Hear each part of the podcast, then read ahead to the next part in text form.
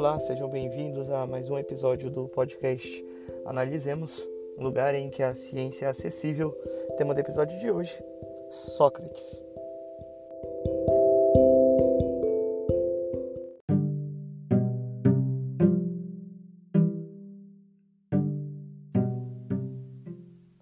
Não há dúvidas que Sócrates é extremamente relevante em toda a história da filosofia, principalmente a filosofia ocidental, uma vez que Sócrates marca aí um divisor de águas desse processo.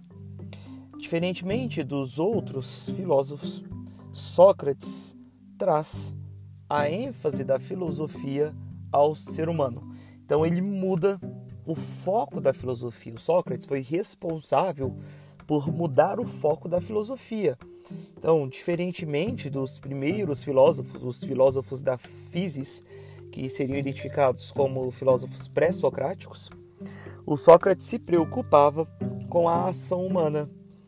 Ele tinha uma preocupação com o bem. Ele se preocupava com a condição de virtude.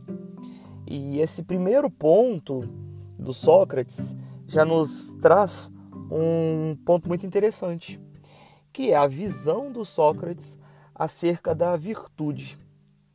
Sócrates entendia que as pessoas ou nasciam virtuosas ou morreriam sem virtude alguma. Diferentemente dos sofistas, inclusive, grupo a quem Sócrates é, sempre se opôs, né? os dois estão em uma posição conflituosa, em posições antagônicas, o Sócrates acreditava que as verdades, que existiam sim verdades universais, que existiam verdades que seriam válidas para toda a humanidade em qualquer período, em qualquer lugar.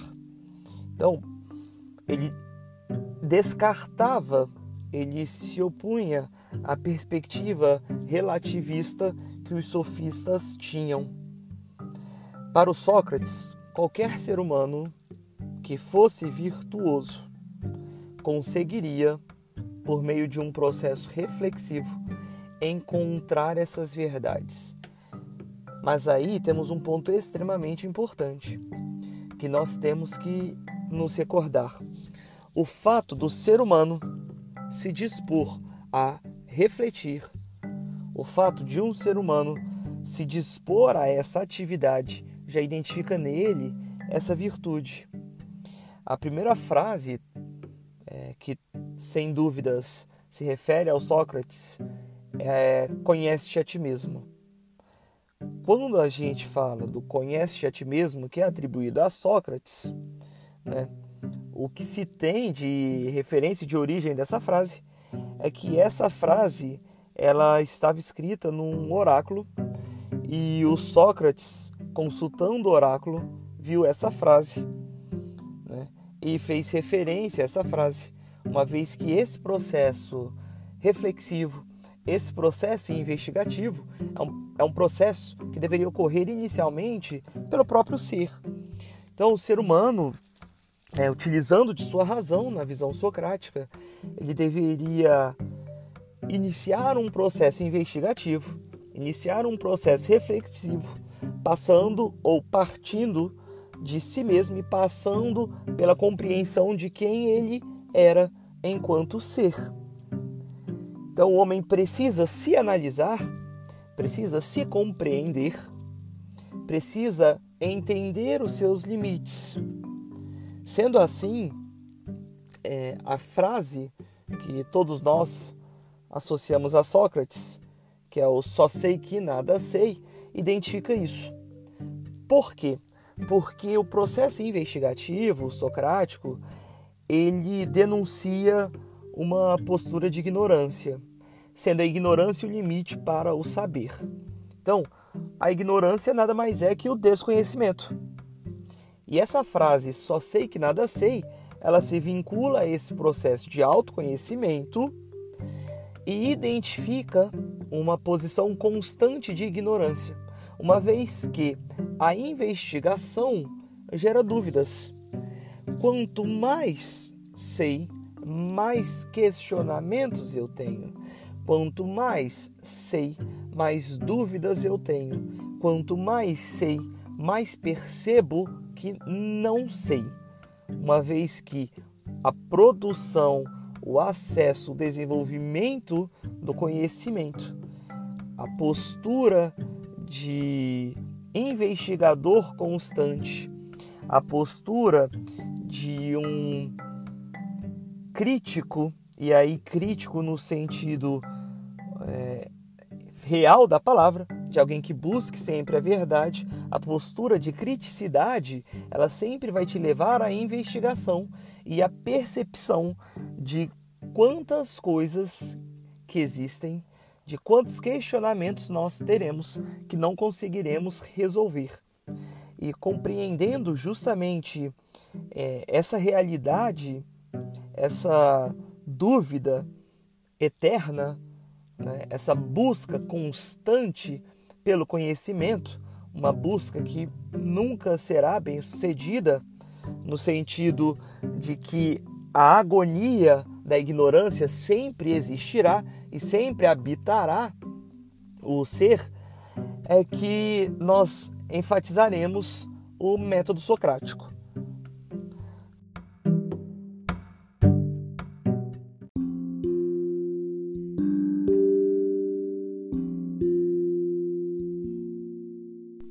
O método socrático é reconhecido como maiêutica. Né? Então, a maiêutica é uma prática filosófica desenvolvida pelo Sócrates, em que, por um assunto, ele questiona o seu interlocutor e consegue conduzir o interlocutor ao conhecimento, à verdade. O primeiro ponto que nós temos aí de destaque para esse método socrático é o fato de que Sócrates compreendia que o conhecimento ele já era uma realidade nos seres humanos. Ele era latente na visão humana. Inclusive, essa perspectiva socrática de compreensão da virtude como algo que já estava no ser humano, do conhecimento como algo que já estava no ser humano, e inclusive temos que entender que a virtude para ele está muito atrelada à ação, mas falaremos um pouco mais da virtude, uh, um pouco mais falaremos da virtude um pouco mais adiante. O ponto fundamental desse processo de conhecimento é que ele traz uma relação dialética. É um processo dialético. E um processo dialético que ocorre pela adoção de um viés metafísico em Sócrates. E por que metafísico? Porque esse conhecimento ele está no ser humano, mas ele não foi criado dentro da nossa realidade, ele já estava dentro de todos os seres humanos, uma ligação que seres humanos tinham dentro de um, uma realidade anterior. Por isso nós podemos sim trazer esse, essa perspectiva metafísica na posição de Sócrates.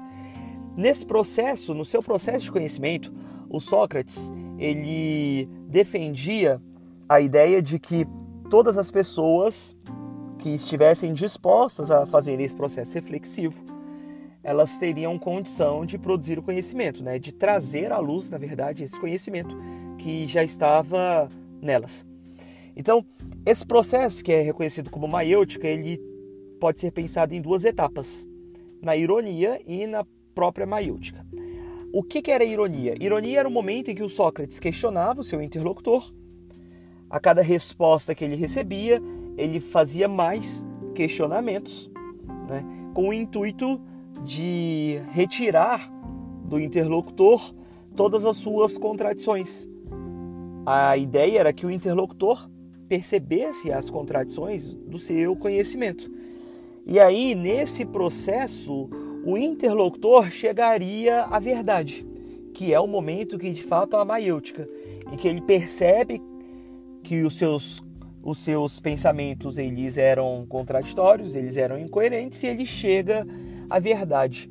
O diálogo da República, né, do o livro do Platão, o diálogo sobre a justiça na República, ele identifica de uma maneira muito clara o que é a maiêutica, e como Sócrates utilizava as respostas que ele recebia para produzir novas perguntas e, ao produzir novas perguntas, identificar para o seu interlocutor que ele tinha na sua mente erros, incoerências no seu pensamento.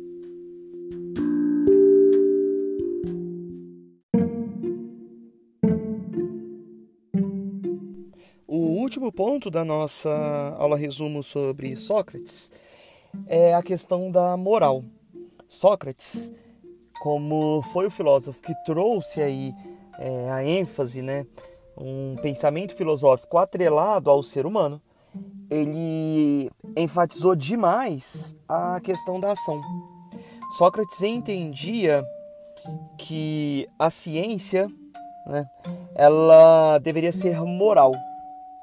Então, para o Sócrates, virtude era a inteligência, a razão, e a razão vai se opor é, rotina, à tradição, ao costume, ao senso comum, à lei positiva, porque para o Sócrates são conceitos menores, são conceitos restritos e conceitos que estão mais próximos dos ensinamentos dos sofistas. E Sócrates era o principal opositor dos sofistas, e para ele a razão ela era fundamental para a ação moral. E o que, que seria a ação moral? A ação que visa o bem. E o bem, ele está oposto na visão do Sócrates ao vício. O bem está próximo à virtude e oposto ao vício, oposto à ignorância. Porque na visão socrática, o vício, a ignorância, eles retiravam do homem o livre-arbítrio. Então, nessa perspectiva de ação para ele, é uma ação que visa o bem. E o bem, na perspectiva socrática, é um bem que produza ou contribua para a produção da felicidade. Só que essa felicidade é, não é tão aprofundada no pensamento socrático.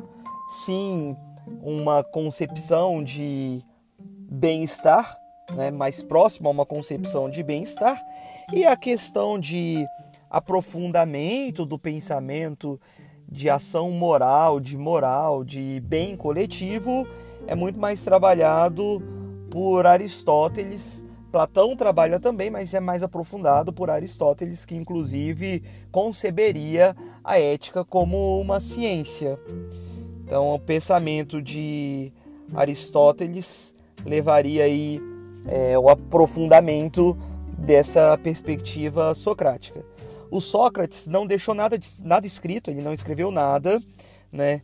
É, ele funda a escola socrática e aí nós temos o Sócrates praticando aí a filosofia, caminhando, conversando com seus discípulos, é o que nós identificamos como método peripatético, né? E o Sócrates tinha uma visão de moral muito próxima à ação e compreendia que a política ela deveria ser coordenada por filósofos. Por que a política deveria ser coordenada por filósofos, na visão do Sócrates?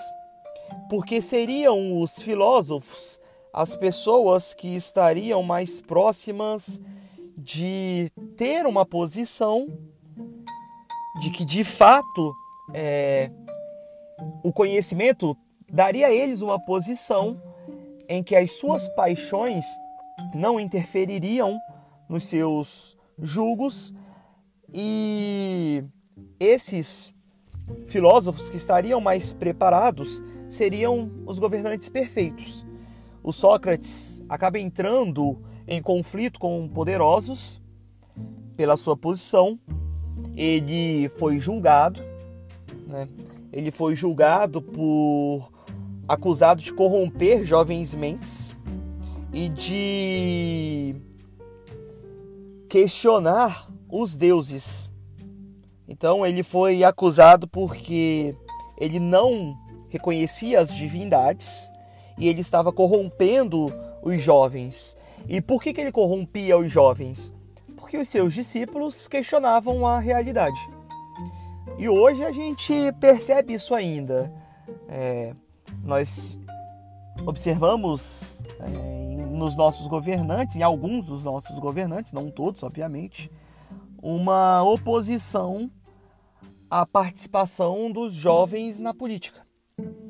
E essa visão socrática de, de que o conhecimento ele deveria ser buscado, ele deveria ser produzido, representava para a elite ateniense uma possibilidade de conflito, de confronto. Então Sócrates, ele foi julgado.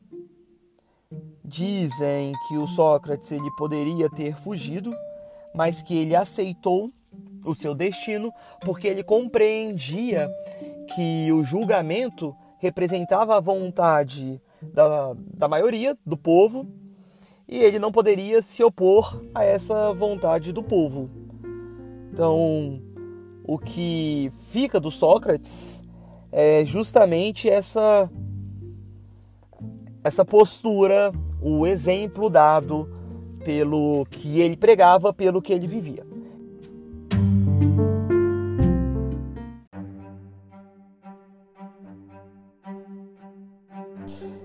Esses foram os pontos principais do pensamento socrático, são os pontos que são abordados dentro dos processos seletivos, são os pontos que são trabalhados dentro das correntes filosóficas.